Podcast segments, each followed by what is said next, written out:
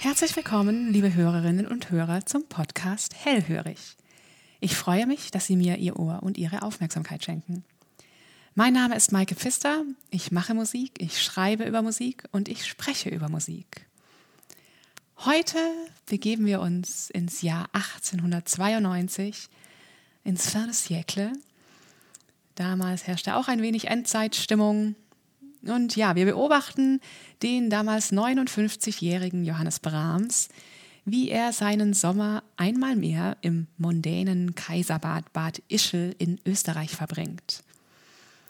Der Wiener Autor Daniel Spitzer beobachtete Brahms damals auch und schrieb Folgendes. Geht man gegen zwei Uhr nachmittags in das Café Walter, so sieht man an einem Tische im Freien, Kaffee trinkend und Zigaretten rauchend, einen sehr kräftigen, untersetzten Fünfziger mit blondem Haar, die hochgeröteten Wangen von einem grauen Bart eingerahmt und mit blitzenden blauen Augen, denen man ansieht, dass in der geistigen Werkstätte dieses Mannes fortwährend gehämmert und geschmiedet und niemals gefeiert wird. In seiner Brust toben manchmal vielleicht wilde Stürme, aber an der Oberfläche sieht man nichts wie ein sich ewig gleichbleibendes jägersches Normalhemd. So saß er also dort, Johannes Brahms, in Bad Ischl und komponierte eine ganze Reihe von kleinen, sehr tiefsinnigen, abgründigen Klavierstücken. Die meisten davon bezeichnete er als Intermezzi.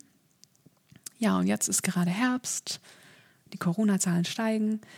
Was soll man da anderes tun, als in stiller Versenkung ein solches Intermezzo von Johannes Brahms zu spielen?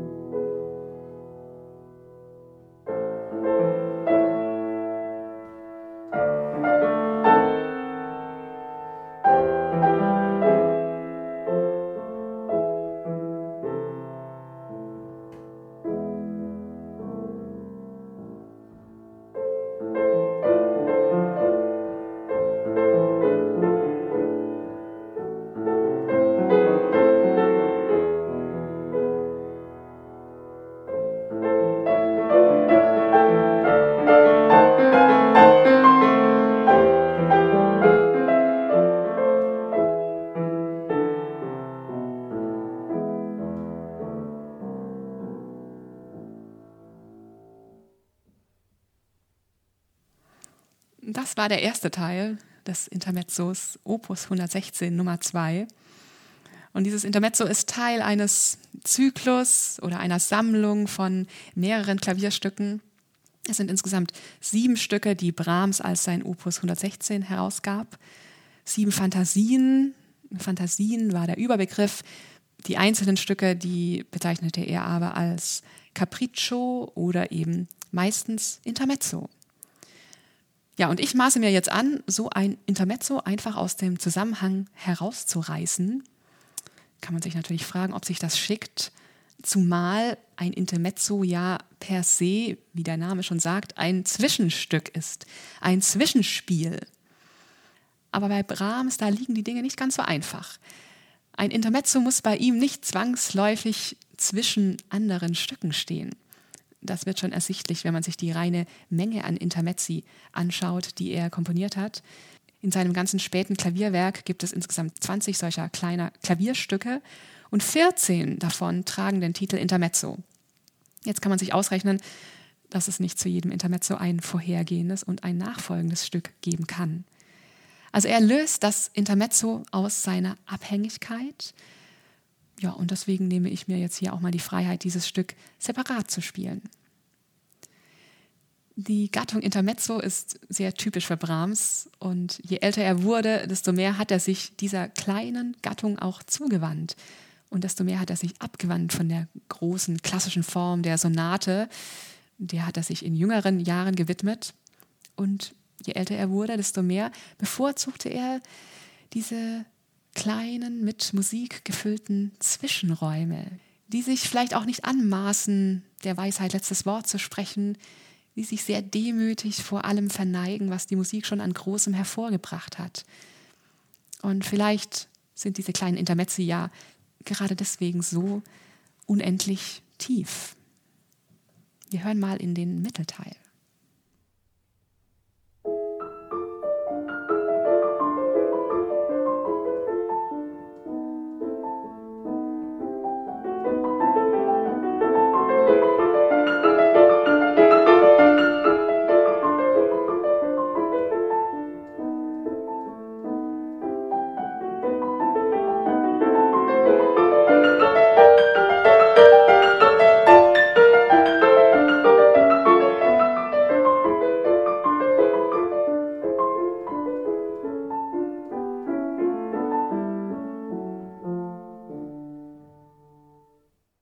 Jetzt ist ja bekannt, dass Brahms auch als Komponist oft das Gefühl hatte, irgendwie dazwischen zu sein. Irgendwie nicht zur richtigen Zeit am richtigen Ort. Die große Zeit der Musik, die war in seinen Augen verstrichen, vergangen. Die war bei Bach, Mozart, Beethoven. Und mit der zeitgenössischen Richtung der Musik war er auch nicht so ganz glücklich. Kritiker bezeichneten ihn damals als einen Konservativen, einen, der in der Vergangenheit verhaftet sei. Ein Stück weit zu Recht. Man könnte das aber auch ein bisschen positiver formulieren und sagen, er war eben ein ausgeprägter Melancholiker. Erfüllt von Sehnsucht in die Vergangenheit, sei es in Form der Heimat oder des Ursprünglichen an sich, auf jeden Fall zog es ihn immer weg aus der Gegenwart. Und dass das Glück da in der Vergangenheit nicht unbedingt zu finden ist, das können Sie sich wahrscheinlich denken. Trotzdem würde ich jetzt aber nicht als allererstes sagen, dass Brahms ein unglücklicher Mensch war. Also vielleicht ein melancholischer Mensch. Ich finde, dieses Wort trifft es besser.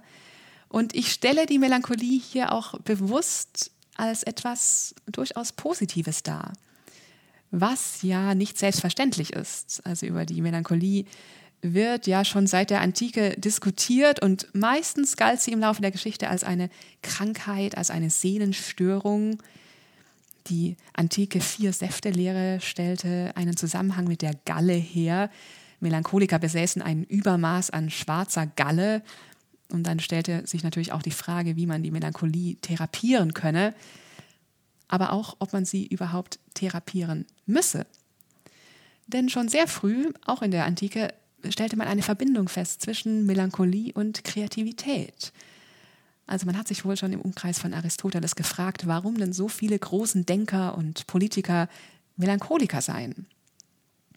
Und jetzt wird auch über die Melancholie von Johannes Brahms von verschiedenen Musikwissenschaftlern nach wie vor diskutiert, wie und ob sich seine melancholische, rückblickende, sehnsüchtige Grundhaltung, die zum Beispiel aus seinen Briefen hervorgeht, wie die sich in seiner Musik vielleicht auch niederschlägt dieses Thema ist natürlich nicht ganz leicht zu fassen, aber es ist eine Auseinandersetzung wert. Und wie sich die Melancholie in Brahms Intermezzo Opus 116 Nummer 2 vielleicht niedergeschlagen hat, das möchte ich jetzt an diesem Herbsttag ein wenig erforschen. Ein wiederkehrendes Stilmittel der Melancholie, das ist bei Brahms die Verwendung von Volksmusik. Die Volksmusik, das war für ihn der Inbegriff des Ursprünglichen, des Reinen, Unverfälschten, des Wahren. Und Volksmusik, die findet sich in Brahms Werken in Form von ungarischer Volksmusik, in Form von Walzern oder auch in Form von deutschen Volksliedern. Er hat viele deutsche Volkslieder bearbeitet. Sie wurden dann durch ihn zum Kunstlied, wobei diese Kunstlieder büßten bei ihm nicht ihren ursprünglichen volkstümlichen Tonfall ein. Er hatte einfach zu viel Respekt vor diesem Volkston. Und ja, die Themen, das ist interessant in seinen Liedern, sind passenderweise Erinnerung, Rückschau, Tod, Verlust, Heimweh. Fernweh kommt interessanterweise ziemlich selten vor. Ja, und solche Einflüsse aus der Volksmusik, die finden sich jetzt auch in dem hier vorliegenden Intermezzo. Es erinnert mich in mancher Hinsicht ein klein wenig an die Tonsprache aus Brahms ungarischen Tänzen.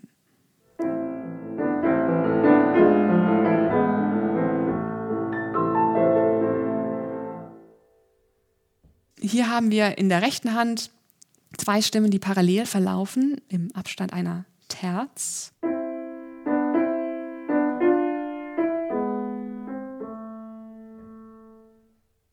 Und das ist etwas sehr Typisches für die Volksmusik.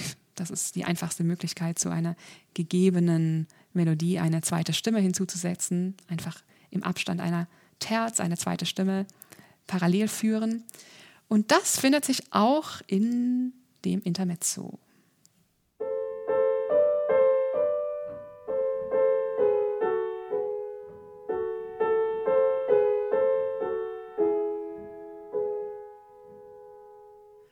Und dazu kommt dann noch dieser schwermütige und doch bewegte Charakter, den man häufig auch in Brahms ungarischen Tänzen findet.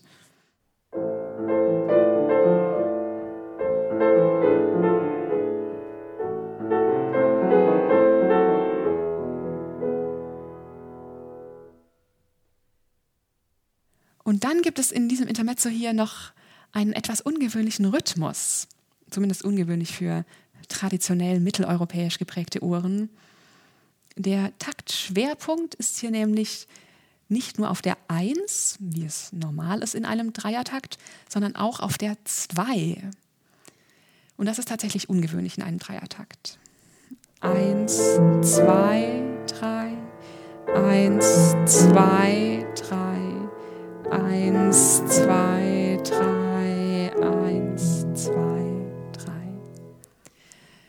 ja, solche Rhythmen, die so ein bisschen gegen den Strich bürsten, die begegneten Brahms damals in osteuropäischer Volksmusik. Diese Rhythmik könnte aber auch eine Reminiszenz an einen barocken Tanz sein, eine Sarabande. Da gibt es auch diese Betonung auf dem zweiten Schlag. Und Brahms hat ja, wie gesagt, gerne auf vergangene Zeiten zurückgeblickt und auch gerne auf alte Stilmittel zurückgegriffen, die er dann in einen neuen, individuellen Kontext setzte. Ja, wir bleiben mal noch ein bisschen beim Anfang. Da steckt so viel drin. Es ist vielleicht auch ein bisschen sinnbildlich für die Musik, dass man hier nicht so schnell vorwärts kommt. Die Musik, die zögert ja auch. Sie beginnt und verharrt dann erstmal.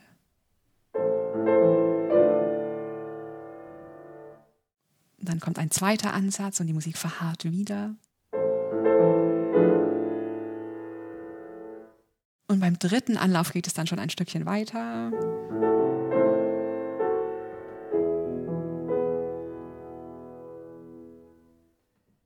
Also das ist alles andere als eine strömende, sich ergießende Melodie. Und Brahms Freund Theodor Billroth, der reagierte ziemlich skeptisch auf dieses Fehlen von, äh, wie er sagte, breiten, schön hinströmenden Melodien, wie man es doch früher bei Brahms gewohnt war. Tatsächlich ist diese Verhaltenheit typisch für Brahms Spätwerk. Und das Intermezzo, das zählt zu seinem Spätwerk. Brahms war zwar erst 59, als er das geschrieben hat, aber er ist fünf Jahre später, 1897, gestorben und deswegen kann man das schon als ein Spätwerk bezeichnen. Und diese Verhaltenheit, die sich da am Ende seines Lebens vermehrt zeigte, die würde ich jetzt nicht als Resignation bezeichnen. Ich würde eher von einer Scheu vor allzu viel Optimismus sprechen. Aber es gibt den Optimismus schon noch. Es gibt den Wagemut noch an manchen Stellen der wird nur meistens recht schnell wieder relativiert oder verneint. Und das ist ein Aspekt, den man in Brahms Musik sehr häufig findet. Also die Musik schwingt sich auf, steuert auf ein Ziel hin, hofft, strebt und dann, ohne dass die Erfüllung eingetreten wäre, ohne dass das Ziel erreicht wäre, sinkt sie wieder in sich zusammen. Auch hier im Intermezzo findet man zahlreiche solche Beispiele. Zum Beispiel auch gleich wieder in dem ersten Teil.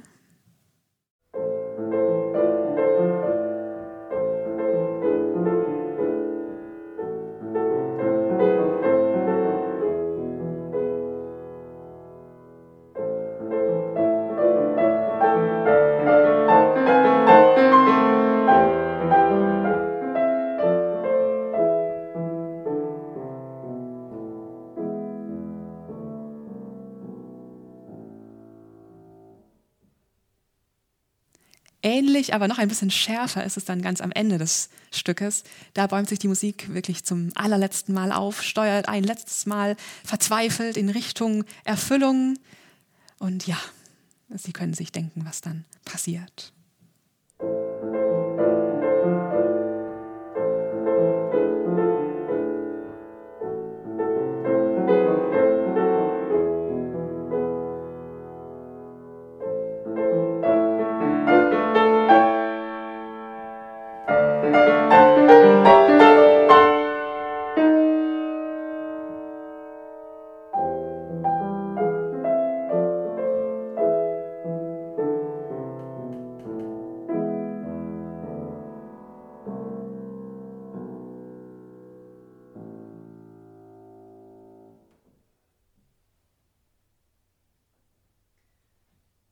Dieser Schluss ist doch recht erschütternd und er wird im Gesamtzusammenhang noch erschütternder, noch melancholischer. Denn kurz davor, da scheint es einmal so, als sei die Erfüllung jetzt eingetreten. Die Musik wechselt einmal nach Dur, in ein helles, strahlendes A-Dur. Ja, aber dieses helle A-Dur entpuppt sich dann ziemlich bald als eine bittere Illusion, denn es kommt schnell zu so einem Übergang einer Rückleitung zurück nach A-Moll.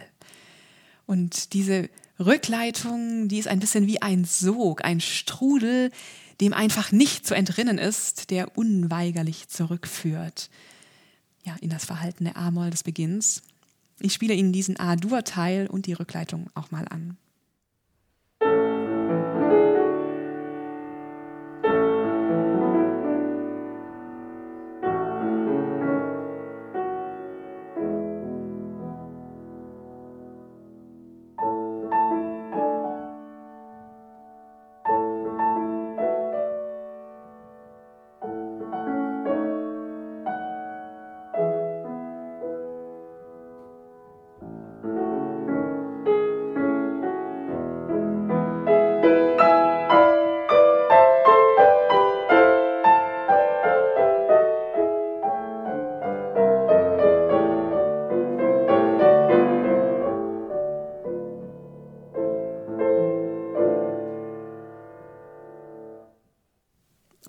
Wir wieder. Über dieses kleine Klavierstück von ja, nur drei Seiten, es dauert dreieinhalb Minuten, da könnte ich mich jetzt noch ziemlich lange auslassen. Aber auch ich möchte mich knapp fassen, denn auch Brahms hat sich knapp gefasst. Kein Ton ist in diesem Stück entbehrlich. Also ich spüre regelrecht, wie Brahms jeden Ton gedreht und gewendet hat, bevor er ihn dann seine endgültige Daseinsberechtigung verlieh. Es gibt allerdings eine Stelle, die ist eigentlich unnötig lang. Also das hätte man viel kürzer und ökonomischer sagen können. Zeit und Tinte sparen. Und das ist am Ende des Mittelteils, kurz bevor es dann in dieses A-Dur geht. Da hätte man es auch einfach so sagen können.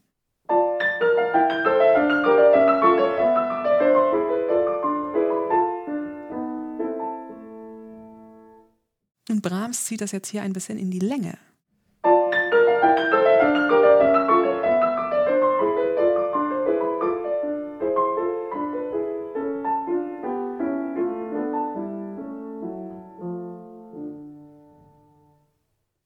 Natürlich ist jetzt auch hier jeder Ton am Platz. Bei Brahms kann man sich wirklich sicher sein, dass nichts dem Zufall überlassen ist. Und diese ja, Verlängerung oder Erweiterung, würde man sagen, die ist hier natürlich ein Stilmittel. Vielleicht ein Stilmittel der Melancholie. Denn was macht Brahms hier? Also er zögert die Auflösung, den Zielakkord hinaus. Die Musik hält an etwas fest, will nicht loslassen. Irgendetwas, was aber nicht festzuhalten ist. Naja, und das war ja auch ein großes Thema bei Brahms, die Vergänglichkeit. Und dementsprechend könnte man vielleicht diese Passage als ein Auflehnen gegen das Verrinnen der Zeit interpretieren, ein Festhalten am Augenblick.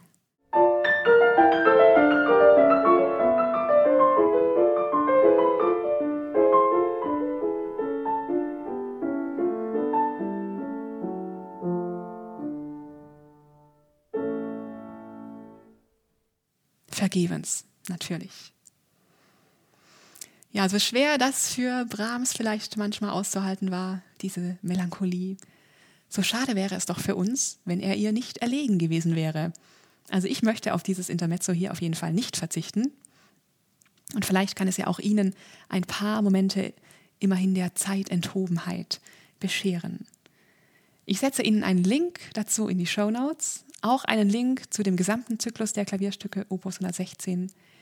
Viel Spaß beim Hören und vielen Dank für Ihr offenes Ohr.